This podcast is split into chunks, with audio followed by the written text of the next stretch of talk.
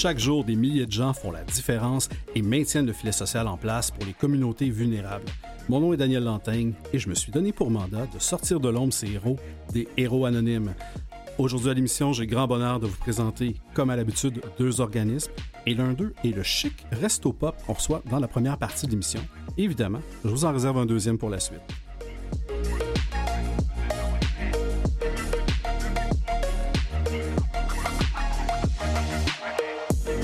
Alors, quel bonheur de vous présenter et possiblement sortir de l'anonymat pour certains cet organisme qui s'appelle le Chic Resto Pop. Et j'ai le plaisir de le faire avec le directeur général Marc-André Simard. Bonjour Marc-André. Bonjour. Comment allez-vous? Ça va très bien. Merci beaucoup de l'invitation. Grand plaisir. J'ai eu un, beau coup de cœur pour cet organisme-là que je ne connais pas depuis très longtemps, mais qui est quand même en place là, euh, depuis bon nombre d'années.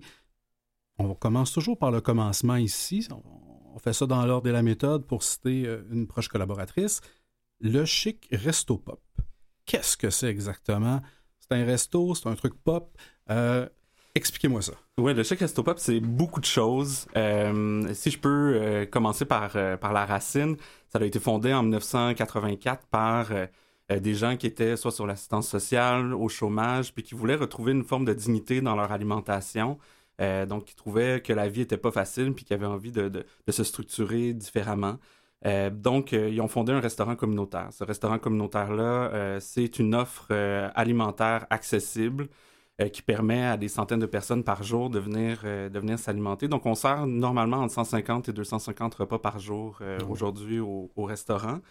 le Chic Resto Pop, c'est plus qu'un restaurant communautaire, c'est aussi une entreprise d'insertion socio-professionnelle. Donc, on a des programmes d'insertion dans les dans les métiers de la cuisine, mais aussi à titre d'aide éducateur en garderie euh, ou aide éducatrice en garderie.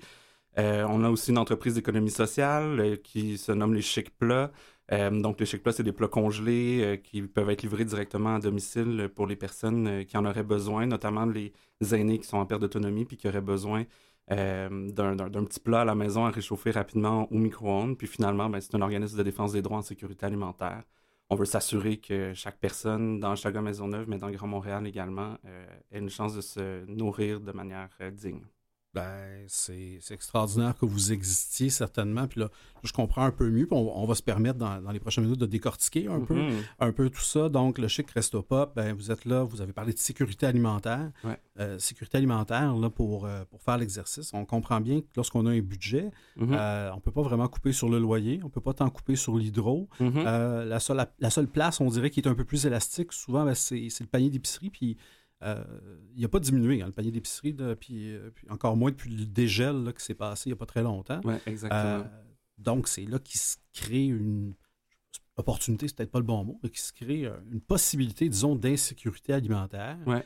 Et ben, comment, comment vous intervenez proprement dit pour cette sécurité alimentaire-là? Oui, peut-être que ça, serait intéressant de, décomposer un peu c'est quoi l'insécurité alimentaire. Euh, l'insécurité alimentaire, euh, si on se fie au dernier bilan, euh, qui est la, fin justifie les moyens de Monsieur François, de Monsieur Fournier, François Fournier, l'insécurité alimentaire, il le décrivait en trois niveaux. Le premier niveau, c'est juste une crainte. C'est la crainte de manquer de nourriture ou de manquer, c'est ça, un, repas, mais il n'y a pas encore d'effet direct. Donc, on peut arriver à un moment où est-ce que, comme vous dites, un, un on est comme, bon, ben j'ai pas les moyens ou est-ce que je vais être obligé de couper dans un repas, mais on finit toujours par s'en sortir en regardant les ressources qu'on a autour de nous. Euh, après ça, ben, d'un point de vue modéré, c'est quand on commence à couper dans la, dans, la quantité ou la qualité de nourriture. Donc là, on est vraiment dans, dans, le moment où est-ce qu'on dit, OK, mais je vais, je vais substituer, par exemple, euh, euh, le, le, poulet que je mange par une viande froide qui est moins chère, ou je vais substituer euh, mon jus euh, qui, qui, a une certaine proportion d'alimentation pour de la boisson gazeuse. Bref, quand on commence à faire de la substitution qui, qui nuit à la qualité de ce qu'on mange, puis finalement, ben, quand on parle d'insécurité alimentaire grave, c'est quand on saute des repas tout simplement, parce qu'on n'a pas de ressources pour pouvoir manger. Euh, donc, le, le Chic Resto Pop, lui, de la manière qu'il vient intervenir sur l'insécurité alimentaire, c'est sous la forme du pouvoir d'agir. Donc, euh, depuis le début, les fondateurs n'ont pas voulu faire de la charité. n'ont pas voulu dire que, euh, que quand on venait au Chic Resto Pop, on pouvait simplement donner de la nourriture. On responsabilise les gens dans la gestion de leur budget, mais on offre quand même un repas complet qui peut même être découpé sur, sur, deux, sur deux repas, tellement qu'il y a de la quantité de nourriture pour un prix modique, dans ce cas-ci 4,50 à, à notre temps, mais qui était beaucoup moins cher à l'époque, euh, évidemment. ça a suivi euh, la courbe de, de, l'inflation. Vous pouvez acheter vos aliments pour les cuisiner. Là. Ben, effectivement, puis ça, c'est compliqué. on a vécu une, euh, une hausse d'environ 11% cette année de nos coûts en denrées, juste pour donner une idée. Puis on prévoit avec, avec nos collègues qui sont aussi dans, dans le milieu de l'insécurité alimentaire un autre 7% cette année. Donc, c'est euh, en tout, en, un an budgétaire, si on veut, on va avoir vécu une hausse d'environ 18% de nos coûts en alimentation. C'est énorme. C'est beaucoup de pression, oui. Oui. Euh, et donc, vous parlez, ça, semble super accessible. J'ai cru comprendre que c'est comme une, fourchette de prix, mais qui mm-hmm. se limite à, grosso modo, pas plus de 5 pour avoir un repas, un repas complet. Euh, et ça, c'est disponible dans ce, dans ce resto-là, appelons-le comme ça, euh, du lundi au vendredi sur l'heure du lunch, c'est ça? Exactement. Donc, du lundi au vendredi sur l'heure du lunch. Avant la pandémie, on était ouvert également pour les soupers. Puis, euh, tu sais, je, ne veux pas faire de scoop, mais dans, cette année, oh. on, va, on va probablement réouvrir encore une fois. Donc, vous l'avez en primeur ici à Canal M. Et voilà. voilà, merci. merci pour ce scoop, mais, mais, oui, très, très bonne idée. Est-ce que les gens doivent forcément manger là ou peuvent venir acheter le repas, le prendre pour apporter? Comment ça fonctionne? Oui, donc euh, les gens peuvent soit venir manger sur place. En fait, le, lieu du chez Christopop est, est dans l'ancienne église Saint-Mathias, euh, apôtre, dans Chaga Maisonneuve. Donc, on a une salle à manger d'une capacité d'environ 250 à 300 personnes. C'est vraiment une très, très grande salle à manger. Euh, donc, les gens peuvent venir manger au chez Resto Pop directement s'ils en ont envie. Euh, mais peuvent aussi prendre les plats pour emporter, euh, puis les amener, les, consommer à, domicile. Puis il y a même des gens qui vont prendre un repas parce qu'on offre toujours deux menus. Ils vont prendre un menu pour dîner, puis après ça, un menu pour le souper à emporter. Ah, vont l'amener à la maison, puis, puis vont pouvoir déguster deux repas très complets pour 9 dans leur journée. Ben, quand même, ça, ça, ça a bien du bon sens. et il y a des gens qui sont membres, des gens qui ne sont pas membres. Qu'est-ce que c'est que ce membrariat-là euh, de faire partie de cette belle communauté-là du chez Crestopop? Mm-hmm. Euh, comme j'ai dit, on est un milieu de vie. Donc, euh, il y a des gens pour qui ils sont à l'aise de simplement être utilisateurs du milieu de vie, donc c'est-à-dire de, de, le fréquenter, de venir, de manger, puis d'en ressortir. Mais notre membrariat permet à des personnes d'être dans la zone d'implication, si on veut, supérieure, puis de, de vraiment s'investir à l'intérieur du milieu de vie, euh, de soit devenir euh, bénévole pour certaines fonctions ou simplement faire partie du comité d'usagers ou juste participer à la vie démocratique. Là, on a une assemblée générale euh, comme chaque organisation communautaire ben ou organisme à but non lucratif. Puis les membres, eux, ben, sont invités à participer à cette vie-là démocratique, puis à influencer les décisions qui seront prises les, les, prix du, euh, du chez Crestopop sont toujours soumis à l'Assemblée, euh, que ce soit euh, pour, pour la consommation au restaurant ou pour les autres services qu'on offre. Donc, ils ont vraiment un réel pouvoir d'agir sur la manière dont le, le chez Crestopop fonctionne. Totalement. Et ça permet, c'est ça, je pense aux membres de même repartir avec des repas familiaux. Hein. Exact. donc, d'en avoir, d'en avoir pleinement pour leur argent et toujours à, à coût modique. Ah oui, il y a un autre élément, si on veut clore peut-être la, portion, euh, la portion repas. Il y a les chics plats. Vous avez parlé d'une entreprise d'économie euh, sociale ou quelque chose comme ça. Exactement. Qu'est-ce que c'est exactement? Oui, ben les chics plats, c'est euh, c'est pour nous notre manière de venir financer un peu les opérations du restaurant. On reçoit des subventions pour la portion de notre entreprise d'insertion. Mm-hmm. par contre, la portion du, du, restaurant communautaire, elle est clairement sous-financée. Donc, notre manière pour venir balancer avec des revenus autonomes, c'est à travers notre notre programme des chic plats. Euh, les chic plats, c'est des plats congelés qui sont en barquette, euh, comme on a l'habitude, si on veut le voir à l'épicerie, dans, dans, la section congelée, mais qui sont faits avec des ingrédients frais. Puis Peut-être un peu moins de sodium. beaucoup moins de sodium, ça je peux le confirmer. puis, dans le fond, ces, repas-là peuvent être livrés directement à domicile, ce qui fait en sorte que les gens n'ont pas besoin de se déplacer jusqu'au chez Resto Pop. Puis ça, on couvre la grandeur de Montréal. ah, ben c'est intéressant pour ceux qui ne sont pas dans Schlager Maisonneuve. Là. ça, ça, offre une belle opportunité de ce côté-là. Euh, donc, clairement, ben, vous, répondez, euh, vous répondez à différents paliers en termes de sécurité alimentaire. Ça, ça, me paraît assez évident. Puis ce que vous offrez, ben, euh, c'est bon aussi. Ce n'est pas, juste, pas juste de dire on, vous a mis quelques groupes alimentaires, puis vous devriez être correct en termes de protéines pour passer à travers. Mais vous, avez aussi un certain goût dans ce que vous préparez. Exactement. Là, évidemment, en ce moment, je ne pense pas que les potagers communautaires soient très populaires, mais vous avez ça, vous avez euh, un marché public aussi. Oui, exactement. Donc, à l'intérieur de nos murs, euh, on a un marché public dans lequel euh, on fait de la distribution de fruits et légumes frais. on a un partenariat avec quelques marchés avoisinant le Chic Resto Pop. Nous, on garnit, si on veut, le marché à travers, avec ces ententes-là. puis on vend vraiment à coût très modique les, fruits et les légumes pour permettre aux gens d'avoir accès à des produits frais. Euh, donc, dans, notre communauté d'usagers, usagères, euh, parfois, ben, euh, on, parle souvent de désert alimentaire quand on parle d'insécurité alimentaire. Un désert alimentaire, c'est un lieu où est-ce qu'il n'y a juste pas d'offres alimentaires saines. dans Schlager Maisonneuve, je pourrais pas qualifier le, lieu de désert alimentaire au complet, mais c'est clairement un marais alimentaire. Le marais alimentaire, c'est un, un, endroit où est-ce que c'est plus facile de se rendre à une offre alimentaire de moindre calories. Donc, par exemple, un fast-food, un dépanneur, qu'à une épicerie. Donc, euh, si on regarde les coins de rue, là, mais il y a beaucoup de dépanneurs, il y a beaucoup de fast-food à l'intérieur du quartier. Donc, c'est plus facile pour les gens de se dire, ben, je vais marcher jusqu'à un de ces endroits-là pour m'alimenter plutôt que, euh, que de continuer puis d'aller à l'épicerie ou au marché. Et euh, puis nous, ben, on est un espèce de, de, lieu central où est-ce que les gens peuvent... Vous êtes l'oasis au milieu du marais. Et voilà. voilà. wow. Rien de plus beau que ça. je suis inspiré aujourd'hui. Et, et les gens qui font ces repas-là, est-ce que tout est dans tout, c'est-à-dire parce que là, vous aviez un programme, là, si je me souviens bien, d'être cuisinier, être mhm. cuisinière. Est-ce que c'est ces gens-là qu'on peut voir à l'ouvrage ou c'est c'est un peu de tout. Là? Comment, comment, vous les, euh, comment vous les préparez à, à soit réintégrer ou accéder au marché de l'emploi, ces gens-là? Exactement. Donc, avec l'entreprise la, d'insertion socio-professionnelle, euh, c'est vraiment les apprentis qui cuisinent les plats. Euh, donc, euh, les apprentis euh, proviennent de différents milieux. C'est des personnes qui sont en requalification de travail ou qui, d'une certaine manière, sont éloignées du marché de l'emploi puis souhaitent le réintégrer. puis, c'est eux qui vont, à travers soit la ligne de service, donc de servir directement les plats, ou à travers le programme d'aide cuisinier, les cuisiner, qui vont être accompagnés par évidemment des, compagnons formateurs qui vont leur, leur, montrer les bonnes techniques, mais c'est vraiment eux qui sont maîtres d'œuvre euh, du, de ce qui est présenté euh, au restaurant, puis qui est présenté également dans les, dans les chic plats. Ah, c'est très intéressant. Puis l'idée de la garderie, elle vous est venue d'où? Parce que on dirait que tout le reste tourne autour d'une thématique qui fait, qui, fait, qui fait, bien du sens selon moi. La garderie, euh, est-ce que c'est pour permettre aux gens de participer ou je... bref, je suis pas sûr de comprendre. Expliquez-moi ça. Ben, ben c'est ça, c'est des questions qu'on se pose. Puis des fois, les, les, les, trajectoires de programme prennent des, des orientations différentes ça vient de, de, de, de l'ancienne époque où est-ce qu'il euh, il y avait un programme qui s'appelait la Pop Mobile. Donc, la Pop Mobile, c'est euh, un programme où nos, nos employés, donc, euh, disons, notre programme du Chic Resto Pop, préparaient les menus dans les écoles directement pour les écoles, allaient les livrer dans les écoles, s'occupaient de l'heure du midi au complet. Donc, les personnes qui, qui étaient formées pour devenir aide, éducateurs, éducatrices en garderie, avaient un milieu de stage direct. Donc, ils étaient là, ils accompagnaient les euh, les, les, les, le personnel du, du chez Resto Pop dans, euh, dans la distribution du dîner puis la surveillance du dîner. Puis après ça, mais nous, on ramenait tout ça euh, au chic. Donc, c'était vraiment. Euh... Fait qu'il y a une historique. Exactement. Là, Est-ce que vous faites encore des services traiteurs pour les écoles aussi? Oui, on fait des services traiteurs pour les écoles. Euh, on a présentement trois écoles sur le territoire euh, de Schlager Maisonneuve.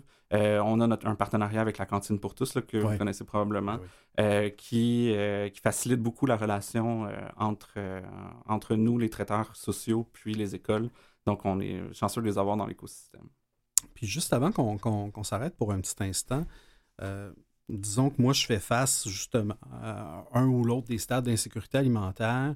Euh, j'ai différentes options devant moi. Hein. Il y a, mm-hmm. chez Crestopop, il y a peut-être des banques de denrées alimentaires, il y a différents organismes. Vous vous positionnez où, vous, là-dedans, dans ce beau grand écosystème-là de la sécurité alimentaire? C'est sûr que si quelqu'un vient sur notre parvis d'église puis nous demande euh, j'ai faim, je veux manger, on va jamais refuser quelqu'un. même si euh, euh, si il y, a un frais à payer, mais pour, pour, pour, les gens qui ont besoin, clairement, on va les accueillir. mais nous, on est vraiment, je dirais, un service de deuxième ligne, un service où les gens veulent reprendre un peu pouvoir sur leur situation, veulent se responsabiliser face à leur, à leur situation alimentaire. Par contre, il y a plein d'autres offres à l'intérieur, soit du quartier ou même à, la grandeur de Montréal pour les, services de première ligne, comme euh, vous l'avez dit, là, au niveau des banques alimentaires. Mais nous, on est vraiment le service de deuxième ligne quand les gens sont dans une posture de responsabilisation. Mais on peut aussi faire du référencement à l'interne, évidemment, si les gens viennent nous voir. Ben, c'est extraordinaire. Vous répondez euh, foncièrement à différents besoins. On est avec Marc-André Simard, directeur général du Chic Resto Pop. On s'arrête un bref instant et on revient pour poursuivre cette fascinante discussion.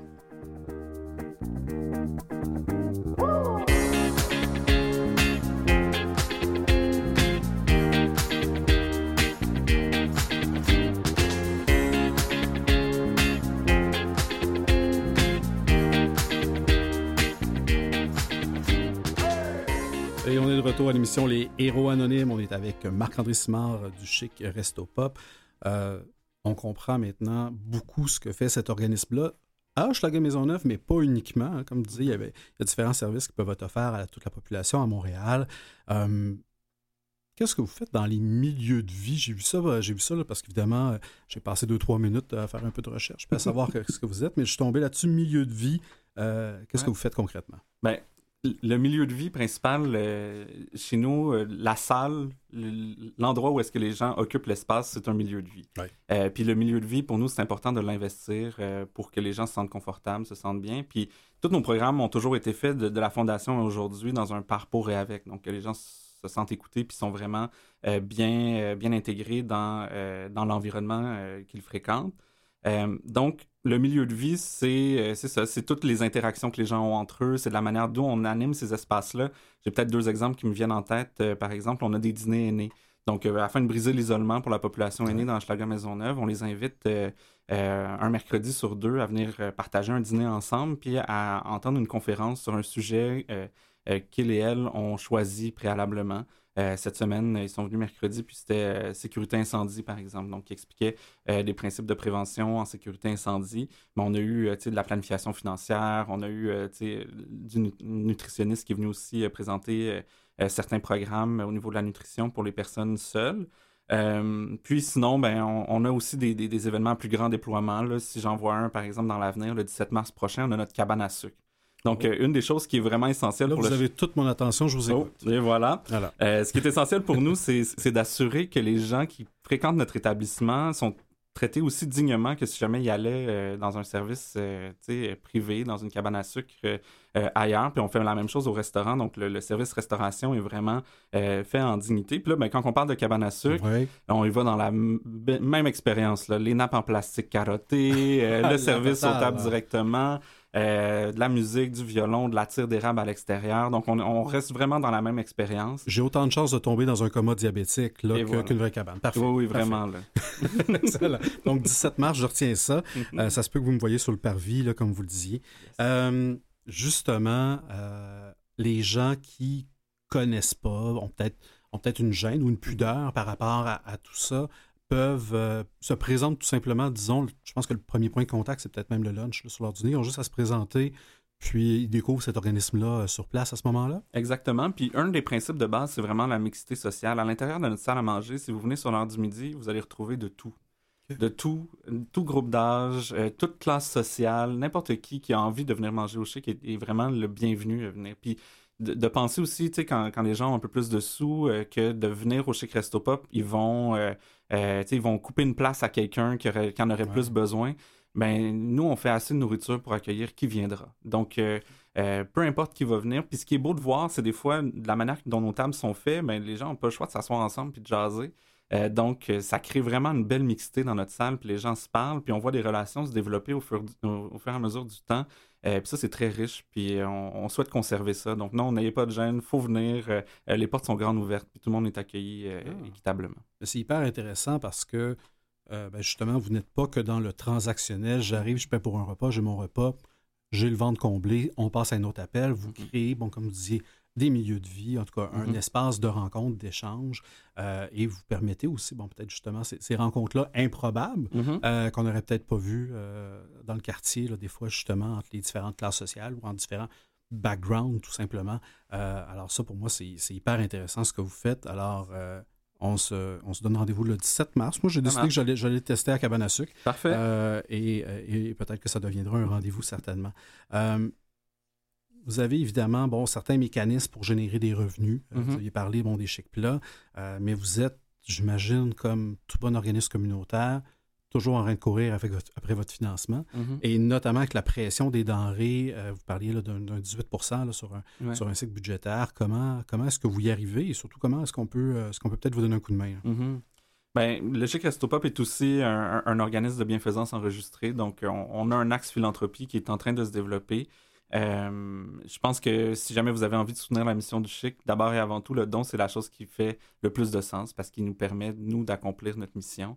Par contre, il y a tellement de moyens de s'investir dans l'organisation, que ce soit à travers le bénévolat. On a une équipe de bénévoles en art. donc, d'être accueilli à l'intérieur de cette équipe-là, puis de, de, de, vivre justement, on a des moments de communauté de pratique et tout ça. Ça, c'est une belle manière de, de, venir intégrer le milieu. Sinon, de, juste participer à nos activités ou nous encourager. Euh, quand vous avez euh, des événements, vous avez envie de chic plat pour vos événements, ben nous, ça nous fait plaisir aussi de vous les livrer euh, pour, ce, pour, pour les événements. Ben Il y a tellement de manières de venir nous, nous soutenir, mais c'est sûr que le don, c'est ce qui est le plus porteur parce que nous, après ça, on peut l'investir dans des choses qui, qui sont moins financées au niveau des subventions.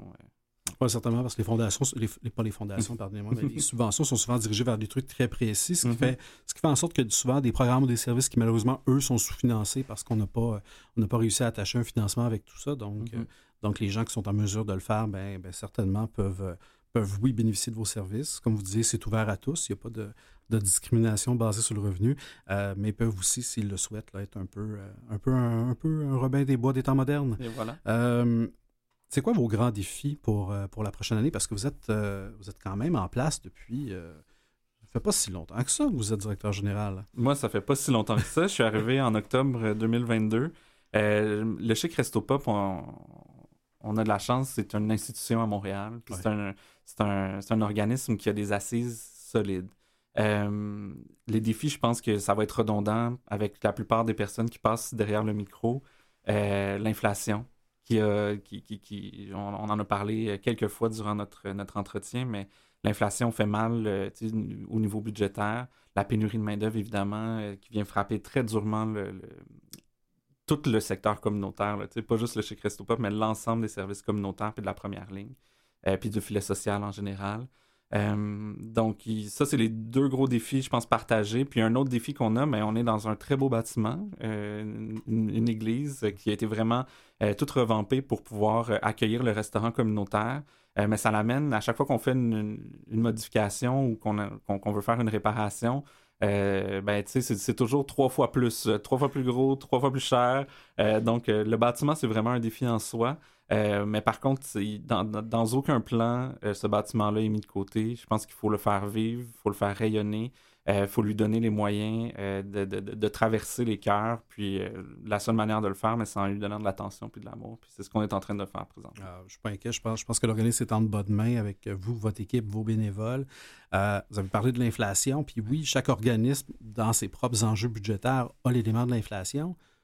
Mais vous, est-ce que vous vivez les contre-coups ben, justement des gens du quartier ou des autres personnes qui, à cause de l'inflation du panier d'épicerie, ben, se tournent peut-être davantage vers, votre organisme? Est-ce que vous avez vu un lien direct entre la situation économique euh, et, les personnes qui bénéficient de vos services? L'équipe euh, est unanime là-dessus. Euh, normalement, l'hiver, présentement, on est, dans une période où est-ce y a de la neige, il fait froid, les gens ne se présentent pas chez Cresto Pop. C'est très tranquille on a continué notre rythme de l'automne à servir entre 150 et 250 repas par jour, chose qui était inédite avant. Euh, donc là, on se retrouve dans une situation où est-ce qu'on a un cycle inhabituel, et on se demande quand ça va reprendre au printemps, est-ce que ça va reprendre encore plus? Euh, et de là, notre...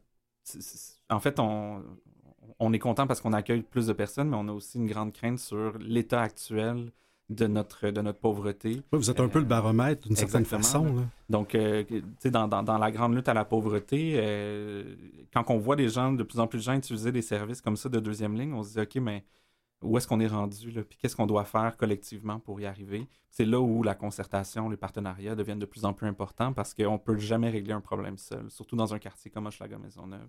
Si on ne travaille pas ensemble, on n'y arrive pas. Ah oui, tout à fait. Il y a une, complexité là, euh, dans les différentes situations. Et et on l'a adressé. Vous êtes là depuis octobre 2022. Qu'est-ce qui vous a euh, qu'est-ce qui vous a donné le goût ou qui vous a ouvert l'appétit pour aller travailler justement au Chez Pop? très, très belle métaphore de ma part. Euh, voilà. Ben, moi, je, suis un gars de l'Est de Montréal. Euh, j'ai grandi dans Rosemont, j'ai habité dans Schlaga aussi. le Chic Resto Pop a toujours été proche dans mon imaginaire, un lieu fréquenté plus jeune.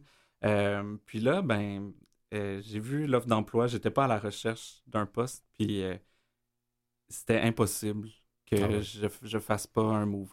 Je, je, voyais l'opportunité devant moi. Euh, non pas parce que j'avais envie du défi, mais parce que le symbole du Chic Resto Pop était trop important à mon cœur. Les valeurs étaient trop alignées. Ah. Je me suis dit, bon, mais c'est le moment, il faut que je me lance. puis, tu sais, comme je disais, c'est un lieu important pour, pour moi, puis pour, pour d'autres personnes de, mon entourage. Donc, ça, ça, a été vraiment très bien accueilli autour, autour de moi de cette nouvelle-là. Quand j'ai reçu l'appel, j'étais tout fébrile. puis, sincèrement, cette passion-là fait en sorte que je me sens pas au travail jamais. Jamais, jamais, jamais.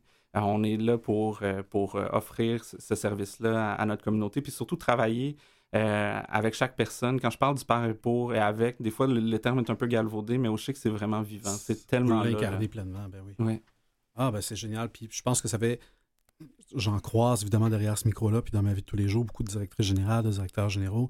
Et ça fait toute la différence quand, quand il y a une adhésion. On ne fait pas juste adhérer à la cause ou être ou être en adéquation, mais quand on la porte, quand on, mm-hmm. est quasiment, je vais vous dire en anglais, drivé par cette cause-là et qu'on vous l'incarnez comme vous l'incarnez, euh, ça, doit, ça doit faire toute la différence dans votre organisation. Et, et ça, j'imagine très rapidement, même si vous êtes là depuis, euh, depuis quelques temps. Mm-hmm. Euh, on peut vous aider certainement, comme vous l'aviez dit, avec les dons, avec le bénévolat, en participant au milieu de vie, en devenant mm-hmm. membre, en, utilisant les derniers différents services que vous offrez. Qu'est-ce qu'on peut vous souhaiter pour la suite des choses au chez Christopop?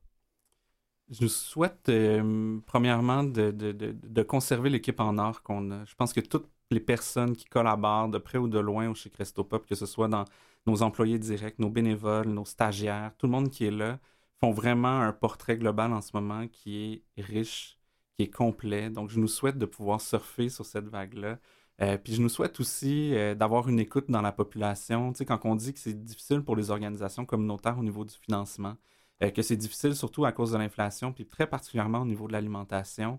On voit beaucoup les, les, entreprises comme les épiceries, tout ça, d'utiliser des stratégies pour réduire leurs invendus, ce qui est très bien parce qu'au final, on, on, combat une autre lutte qui est celle du gaspillage alimentaire, puis c'est bien. Mais nous, ça nous impacte parce qu'après ça, on a moins de droits alimentaires pour, pour la suite. Donc, euh, je nous souhaite vraiment cette vigilance collective puis, euh, et puis cette attention-là. Ben, je vous le souhaite certainement. Alors, si jamais vous voulez plus d'informations sur le Chic Resto Pop ou même pour savoir le menu de la semaine, mhm. euh, rendez-vous sur le site web chicrestopop.com ou visitez la page Facebook avec toute la même information. Vous pouvez également les joindre au 514-521-4089. Marc-André Simard, ça a passé extrêmement vite. Merci beaucoup d'avoir fait découvrir, pour ceux qui ne le connaissaient pas, l'organisme qui est le Chic Resto Pop. Ça fait un grand plaisir. Merci beaucoup pour l'opportunité. Merci à vous. Alors, à vous à l'écoute. On va se retrouver dans pas très longtemps pour découvrir, évidemment, un autre héros anonyme. On se déplace un peu plus dans le centre de Montréal. À bientôt.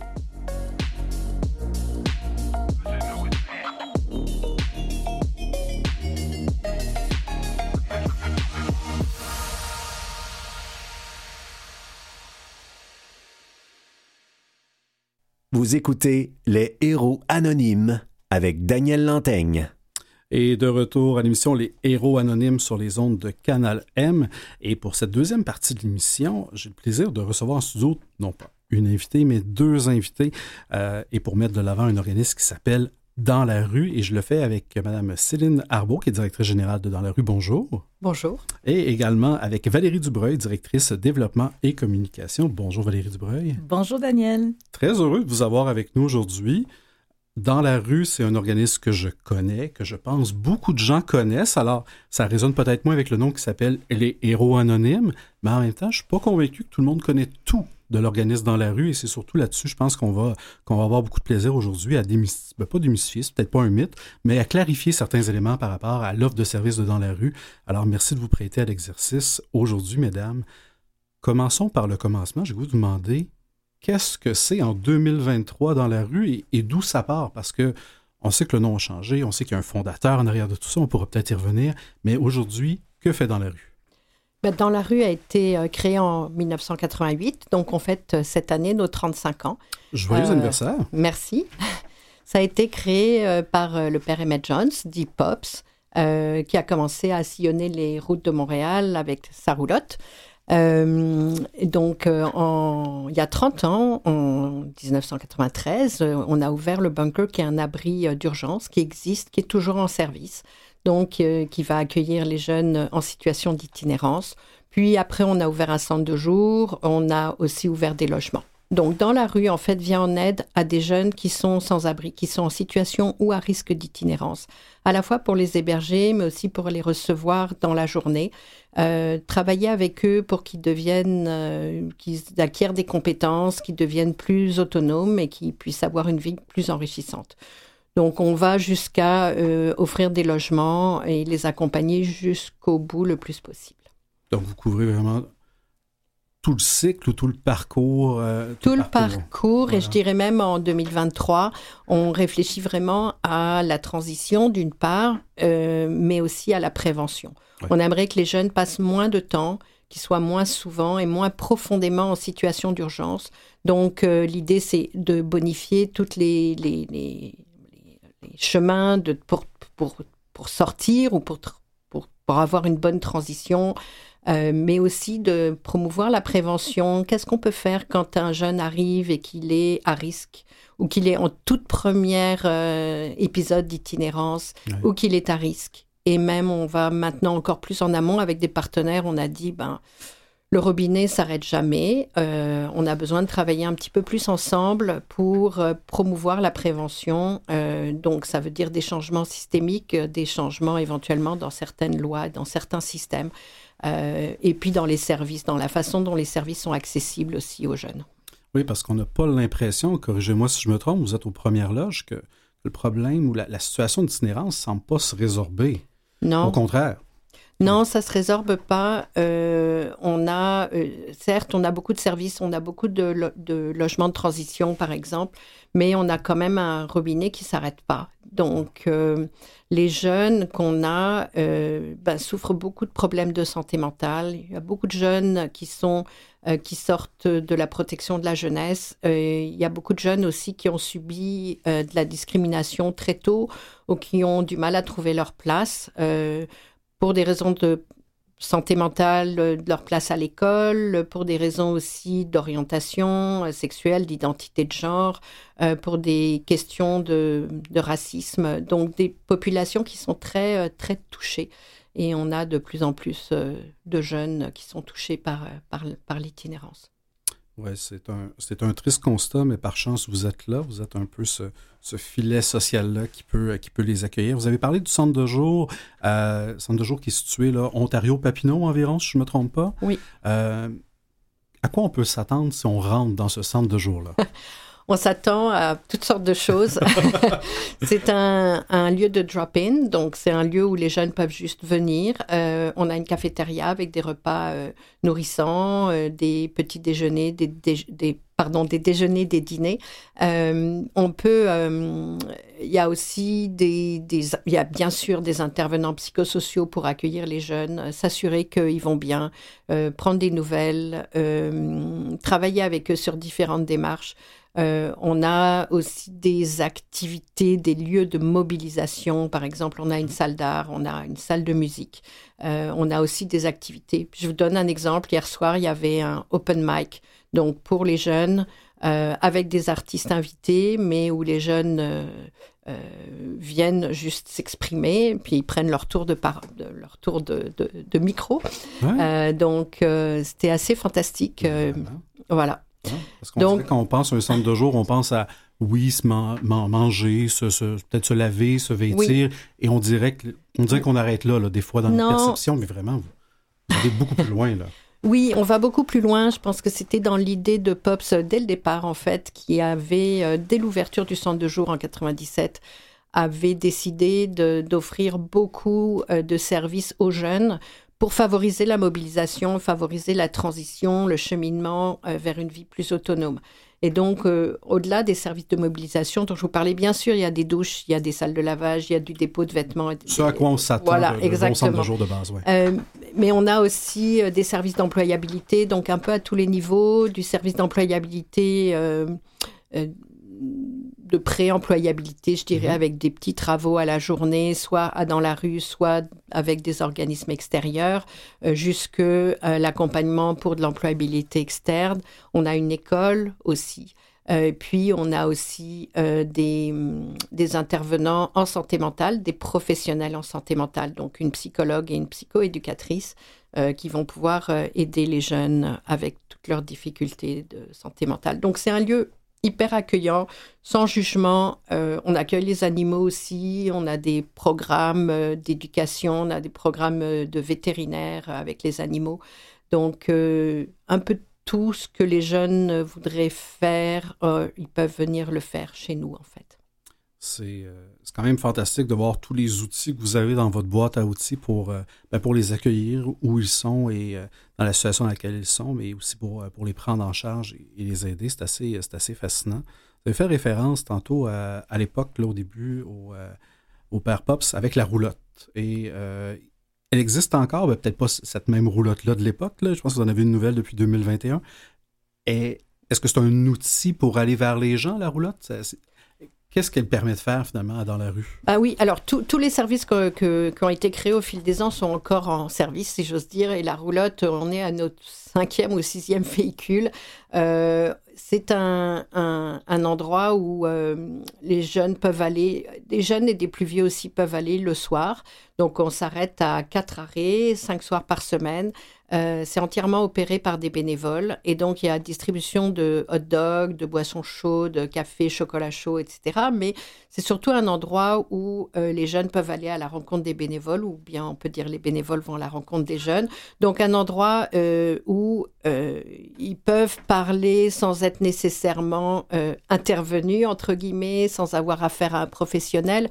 Donc avec une autre approche, ça va être un premier lien aussi vers les services de dans la rue, les bénévoles vont nous vont pas nous référer les jeunes, mais proposer aux jeunes d'aller nous voir euh, au centre de jour ou au bunker, donc dans notre abri d'urgence. Euh, mais aussi le fait d'avoir juste savoir que des gens de la communauté s'intéressent à eux, ont à cœur de les aider.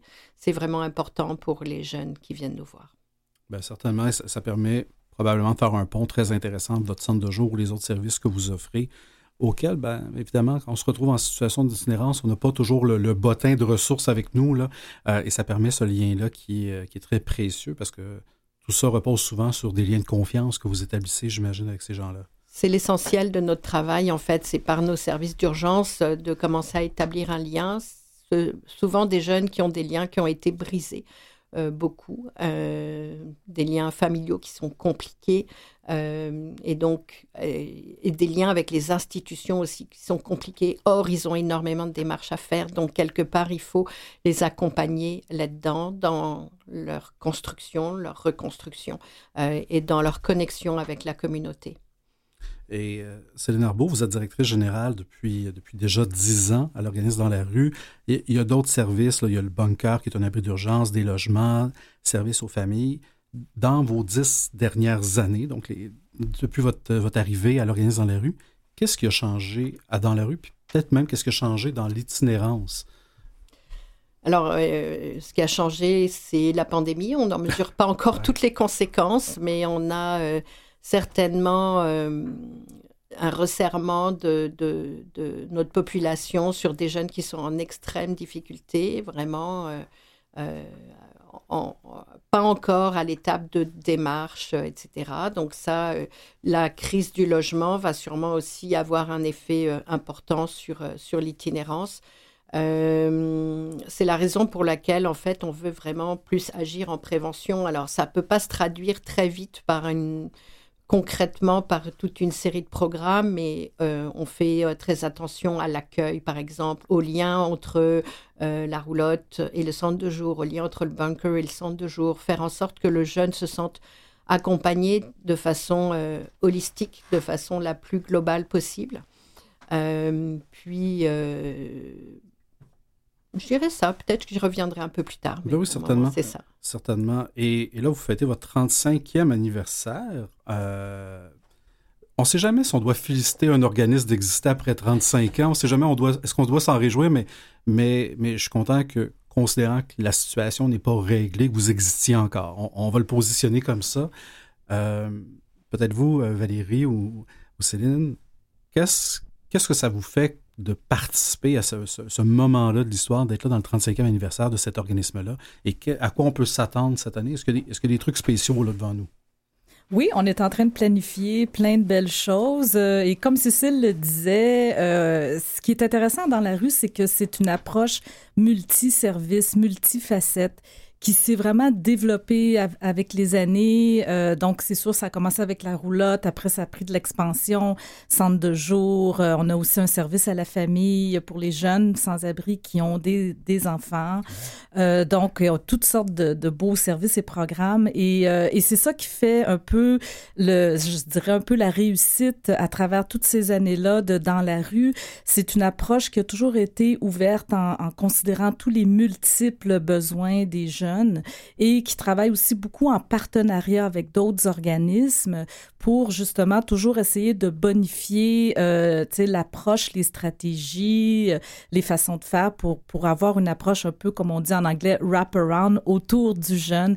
Le jeune est au centre euh, de, de tout ce qu'on fait et c'est, il est, le jeune ou la jeune sont au centre de nos 35 ans cette année aussi. On prévoit quelque chose, on peut pas tout dévoiler tout de suite, mais il va y avoir des annonces pour un petit événement grand public qui va avoir lieu au mois mai. Donc, euh, suivez nos réseaux sociaux, on va en parler. Donc, euh, vous, allez, vous avez qu'à suivre Dans la rue sur Facebook. Euh, sur notre site web aussi dans la rue.org. Et je dirais aussi ce qui fait le, succès de Dans la rue après toutes ces années-là, c'est l'appui de la communauté. Donc, on a un très fort appui, on a des donateurs euh, extraordinaires, des donateurs fidèles et qui sont là grâce un peu à la vision que Pops avait au départ euh, de comment financer toutes ces activités-là très importantes. Euh, donc, euh, lui a commencé euh, tout simplement en faisant un emprunt à la banque pour être capable d'acheter le premier véhicule de la roulotte. Et de fil en aiguille, il est allé convaincre des, des, milliers, des milliers de gens dans la communauté. Et ce qui fait un petit peu la particularité de Dans la rue, on est un peu unique de ce côté-là, c'est que nous, on reçoit très peu de financement gouvernemental. Donc, on a un bassin d'environ 24 à 25 000 donateurs par année qui nous font des dons de, que ça peut être des très petits dons de 5 dollars, 10 dollars jusqu'à 100, jusqu'à, etc. Plus, et, après, d'autres catégories de donateurs qui sont ce qu'on appelle nos donateurs majeurs et qui, là, peuvent monter dans des, des, des, montants substantiels.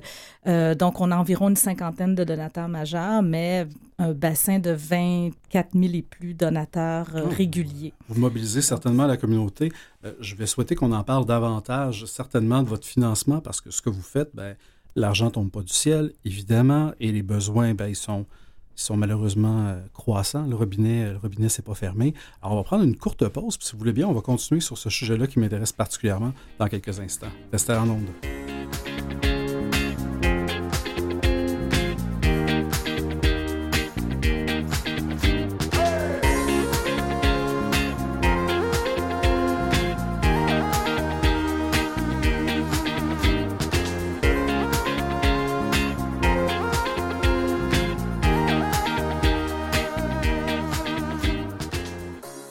Alors, de retour au Héros Anonyme, on est avec l'organisme Dans la rue, avec Cécile Arbeau. Je suis complètement désolé, je vous ai rebaptisé. Je devais, je devais penser à ma, à ma star québécoise. Et, mais vous êtes aussi une star certainement euh, dans, dans le domaine dans lequel vous êtes. Et Valérie Dubreuil, merci d'être avec nous. Avant de se quitter pour une petite pause, on a parlé de financement. Je disais, ben, ben vous êtes évidemment au courant, vous êtes directrice développement et communication. Euh, L'argent tombe pas du ciel. Vous êtes d'une certaine façon, je vous regarde, vous êtes chanceuse d'avoir autant de donateurs qui, qui croient en la cause et qui décident de la soutenir. Mais malgré tout ça, j'imagine que ça, représente toujours des défis, considérant les besoins qui doivent être croissants. Et vous avez peu de financement public. Donc, donc j'imagine que vous dépendez beaucoup des donateurs et, euh, et de l'amour qu'ils vont bien souhaiter vous porter année après année, c'est ça? Oui, absolument. Et c'est ça qui fait un peu notre, euh, notre particularité dans la rue. On reçoit à peu près 90 à 95% de notre financement vient de la communauté. Donc, euh, un financement gouvernemental qui est petit, mais qui croît un peu depuis, euh, depuis quelques années. et c'était un peu le modèle que POPS a, mis sur pied. donc, dans la vision de POPS, il voulait vraiment que ça soit la communauté qui aide ces jeunes-là monsieur, madame, tout le monde, euh, ainsi que évidemment euh, des plus grands donateurs, plus qu'on dirait plus fortunés, des grandes fondations, des entreprises. Et euh, c'est bien intéressant parce que ça nous donne un peu aussi une certaine liberté, une certaine flexibilité dans l'approche qu'on veut euh, toujours être en évolution euh, auprès des jeunes. Et, donc, les, les, donateurs nous soutiennent énormément. Puis je dirais, durant la pandémie, on était vraiment très choyés. on s'est retrouvés en première ligne parce que tout d'un coup, du jour au lendemain, on était en confinement. les jeunes euh, peuvent, ne peuvent pas se confiner. Hein, quand on est à la rue, où, va-t-on pour se confiner? Euh, donc, euh, on a quand même, nous, dû faire certaines coupures de services, mais on est resté toujours ouvert. Et on s'est retrouvé à, être dans les médias beaucoup. Les jeunes, on, a essayé de trouver toutes sortes de, façons de continuer de les aider. Et euh, les, donateurs ont vraiment répondu à cet appel-là. On fait euh, des, des, grands gestes de générosité. Et donc, euh, ça nous permet aussi de continuer de croître. Euh, et là, on a un plan stratégique euh, avec toutes sortes de nouveaux projets, nouvelles approches. Et évidemment, oui, ça coûte toujours plus cher d'année en année. On a une grosse équipe. On est euh, plus de 80 personnes à, dans la rue. Euh, donc, euh, on a là-dedans peut-être une soixantaine euh, d'intervenants, plus l'équipe de l'administration. Donc, c'est quand même beaucoup de gens qui, qui œuvrent auprès de ces gens-là. Et on a, bien évidemment, tous les ce que ça coûte d'offrir tous ces services-là aux jeunes. Alors, euh, on doit déployer des grandes campagnes annuelles et euh, toujours poursuivre euh, les relations avec les donateurs pour continuer de, croître avec eux. Certainement, et, c'est intéressant ce que vous disiez d'entrée de jeu que tout ça est un peu dans, la vision, la vision du fondateur de s'en aller vers la communauté, alors qu'on voit que ben, la majeure partie des organisations communautaires sont complètement à l'inverse, sont extrêmement dépendants du financement public, très peu de culture philanthropique, et là, ben, ils sont, souvent pris avec, euh, avec des enjeux éventuels de bris de service ou de soutien à la mission qui n'est pas, pas assuré. Donc, c'est déjà très, très sage, là, si on remonte euh, à il y a 35 ans, dans, dans la fin des années 80, déjà d'avoir cet esprit-là et par et pour la communauté. 35 euh, ans d'existence, 35 ans de, changements sociaux, 35 ans d'évolution, les raisons pour lesquelles les gens, on va utiliser le terme, tombaient en situation d'itinérance sont plus nécessairement les mêmes aujourd'hui, mais les enjeux de santé mentale sont toujours présents. C'est comme, comme on dirait la trame de fond euh, qui vient toujours se lier à l'itinérance. Est-ce que ça... Est-ce que ça a changé quelque chose pour vous, les enjeux de santé mentale, euh, avec les interventions que vos équipes font, avec la réalité que vous voyez sur le terrain? Les enjeux de santé mentale touchent euh, environ 85% des jeunes qui sont en situation d'itinérance. Donc ça va de euh, des troubles d'apprentissage à l'anxiété, à la dépression, jusqu'aux troubles beaucoup plus graves, personnalité limite, psychose, euh, psychose toxique, schizophrénie, etc. Donc on a toute la palette en fait d'enjeux. On est effectivement à l'âge où euh, la plupart des enjeux de santé mentale vont euh, se révéler avant l'âge de 25 ans. Euh, donc on est à cette période très charnière où les jeunes ont eu du mal et éventuellement ils n'ont pas eu de diagnostic quand ils étaient jeunes ou quand ils ont un diagnostic, ils n'ont pas le suivi facile quand ils passent à l'âge après 18 ans, donc à l'âge adulte. Euh, donc euh, on fait énormément d'efforts dans ce domaine-là parce que la santé mentale, c'est une cause d'itinérance, mais c'est une conséquence de l'itinérance, puis c'est toujours une barrière pour s'en sortir. Parce que comment on retourne à l'école quand on a eu une très mauvaise expérience de l'école, quand on a des troubles d'apprentissage et qu'on a développé de l'anxiété par rapport à l'école, par rapport à l'apprentissage? Exemple. Mais ça peut être aussi une barrière pour accéder à un logement, etc. Donc c'est vraiment important pour nous. Donc ça fait des années en fait qu'on a investi là-dedans. Euh, par des psychologues, mais aussi par un réseau de partenaires, dont soutient un réseau de partenaires qui permet de déstigmatiser la santé mentale auprès des jeunes, de faire en sorte que euh, euh, les jeunes demandent de l'aide, que les intervenants de dans la rue, mais d'autres intervenants ailleurs, puissent aussi apporter cette aide, qu'on puisse accompagner les jeunes qui vont vivre, euh, qui veulent pas aller chez le psychiatre, qui vont pas prendre leur médication, qui vont s'automédicamenter, qui euh, donc tout ça pour franchir ces barrières-là, qui vont vivre un deuil aussi quand ils vont avoir un diagnostic de santé mentale. Donc il y a énormément de choses à faire. Euh, donc on investit du temps et des, ressources là-dedans. Euh, on investit aussi, euh, on est en train de mettre en place une approche sensible au trauma. parce que beaucoup de jeunes ont vécu des traumas dans leur enfance, vivent encore des traumas en étant en situation d'itinérance. Et il y a une façon d'aborder les choses qui soit, qui soit euh, bienveillante, qui, soit aussi, qui permettent aux jeunes de ne pas revivre des traumatismes. Donc ça, c'est quelque chose qu'on essaye d'implanter à l'intérieur de, de, nos services. C'est très intéressant tout ça. Et, et, vous avez touché la notion du logement tantôt, et je me souviens avoir vu ça. Je pense depuis bientôt dix ans, vous avez, vous avez des logements là, pour des jeunes, pour des familles les gens voient des fois l'itinérance de façon très simpliste. Ils se disent, ben, on les sort de la rue, on les met dans un logement, la situation est réglée. On s'entend que c'est franchement plus complexe que ça. Et des fois, le logement sera peut-être pas une finalité nécessairement possible ou, souhaitable, dépendamment des, situations.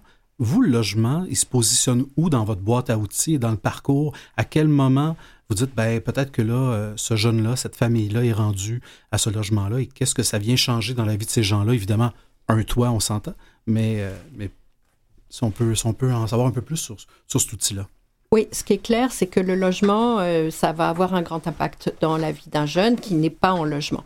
C'est-à-dire qu'avoir un logement, ça va lui permettre de se poser, de, de travailler euh, sur ses objectifs, d'aller à l'école, parce que franchement, aller à l'école quand on n'a pas de toit sur la tête, qu'on peut pas prendre une douche et qu'on se réveille et qu'il faut surtout penser dans la journée, c'est où est-ce que je vais me loger ce soir euh, et où est-ce que je vais manger, puis où est-ce que je vais me laver. Ça, c'est tout. Ah ouais et puis bon, ça leur permet, bah, c'est ça. C'est, mais comme vous dites, c'est pas une, c'est pas automatique. Ça vient avec beaucoup, beaucoup d'accompagnement. Euh, c'est, des jeunes qui, euh, pour ceux qui sortent par exemple de la protection de la jeunesse, ils n'ont pas vécu dans un foyer, dans une, dans, dans, dans une maison déjà. Ben ils ont l'habitude d'avoir des repas tout prêts. Ils savent pas faire l'épicerie, ils savent pas gérer un budget, euh, ils savent pas cuisiner. Ils ah, ils savent pas nettoyer. Donc, il y a beaucoup de choses qu'ils n'ont pas euh, acquises encore. Euh, puis on est aussi à l'âge, euh, mes propres enfants euh, qui, ont, cet âge-là, ils passent par une phase. Quand on passe en logement, il y a beaucoup de démarches à faire, beaucoup de choses. il faut apprivoiser la solitude, il faut apprivoiser aussi ben, les relations avec le voisinage, avec, avec les amis, les fêtes, etc. Donc il y a beaucoup de choses à apprivoiser aussi. Donc beaucoup d'accompagnements sont nécessaires, mais pas seulement autour du logement, mais vraiment autour de la personne.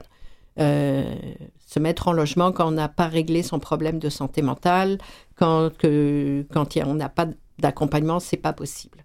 Donc pour nous, c'est important. Ceci étant dit, on offre 17 logements.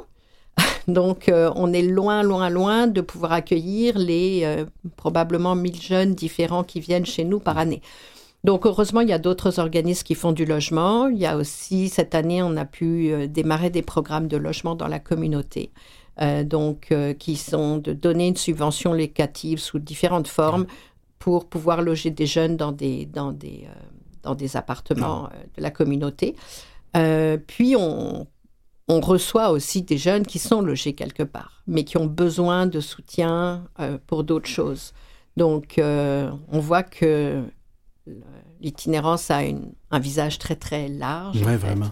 et beaucoup d'incidences dans beaucoup de sphères de vie. Et je vous avais prévenu avant qu'on commence, le temps passe vite. J'ai goût de vous demander, Cécile, Valérie, qu'est-ce qu'on peut souhaiter à l'organisme dans la rue pour son avenir? Euh, moi, je souhaiterais euh, non pas de disparaître. Euh, l'idée, non, mais il y a, il y a 10 ans, on disait ça. Il faudrait que dans 25 ans, on ait disparu. Je souhaiterais qu'il y ait beaucoup moins de jeunes qui arrivent en situation d'urgence. Donc peut-être un organisme qui soit encore plus accueillant ou euh, qui, qui offre des solutions ou qui, qui promeut des solutions euh, qui sont à l'extérieur de l'itinérance. Donc pas, euh, pas nécessairement après l'itinérance, mais avant l'itinérance. Moi, j'aimerais ajouter que, euh, en fait, on, le dit, hein, le, jeune est, est, au cœur de tout ce qu'on fait. Et puis souvent, c'est euh, un peu aussi de déstigmatiser, de démystifier qu'est-ce qu'un jeune sans-abri, parce que ce sont des jeunes d'abord et avant tout. Ils sont créatifs, ils sont résilients, ils ont plein d'idées, ils ont une vie, ils ont des, des rêves. Et donc nous, c'est à ça qu'on travaille et c'est comme ça qu'on essaie aussi de présenter les jeunes euh, au, au grand public et aux donateurs de dire oui, ils ont des problèmes, mais il y a toujours moyen de s'en sortir avec votre aide. C'est euh, le travail qu'on fait, c'est de leur donner un avenir. Ah ben c'est une mission extraordinaire que vous accomplissez, vous, vos équipes d'intervention. Merci d'exister 35 ans plus tard. Je souhaite d'ailleurs un très bel anniversaire, un très bel événement qui s'en vient au mois de mai. Les gens qui sont à l'écoute, qui ont envie de vous soutenir, que ce soit du bénévolat, faire un don, évidemment, euh, vous, bénéficiez beaucoup de l'appui du public. J'invite à le faire en visitant le site qui est dans la rue.org. Vous pouvez également contacter l'organisme au 514-526-5222. Le temps passe extrêmement vite. Merci beaucoup, mesdames, de vous être déplacées aujourd'hui pour euh, discuter avec vous. C'est un grand plaisir. Merci pour votre accueil. Merci, Daniel. Merci. C'est déjà tout pour aujourd'hui. Merci à nos précieux invités, à Mathieu Tessier à la mise en onde, Catherine Bourderon à la recherche et vous qui êtes à l'écoute et qui vous êtes arrêtés sur notre émission. Merci d'avoir pris le temps de découvrir ces organismes, ces héros qui, qui pourraient peut-être vous soutenir, l'un de vos proches ou à l'inverse, que vous pourriez vouloir aider. Quoi qu'il en soit, on se donne rendez-vous la semaine prochaine, même heure, même poste, alors que je vous ferai découvrir deux autres héros anonymes. Bonne semaine!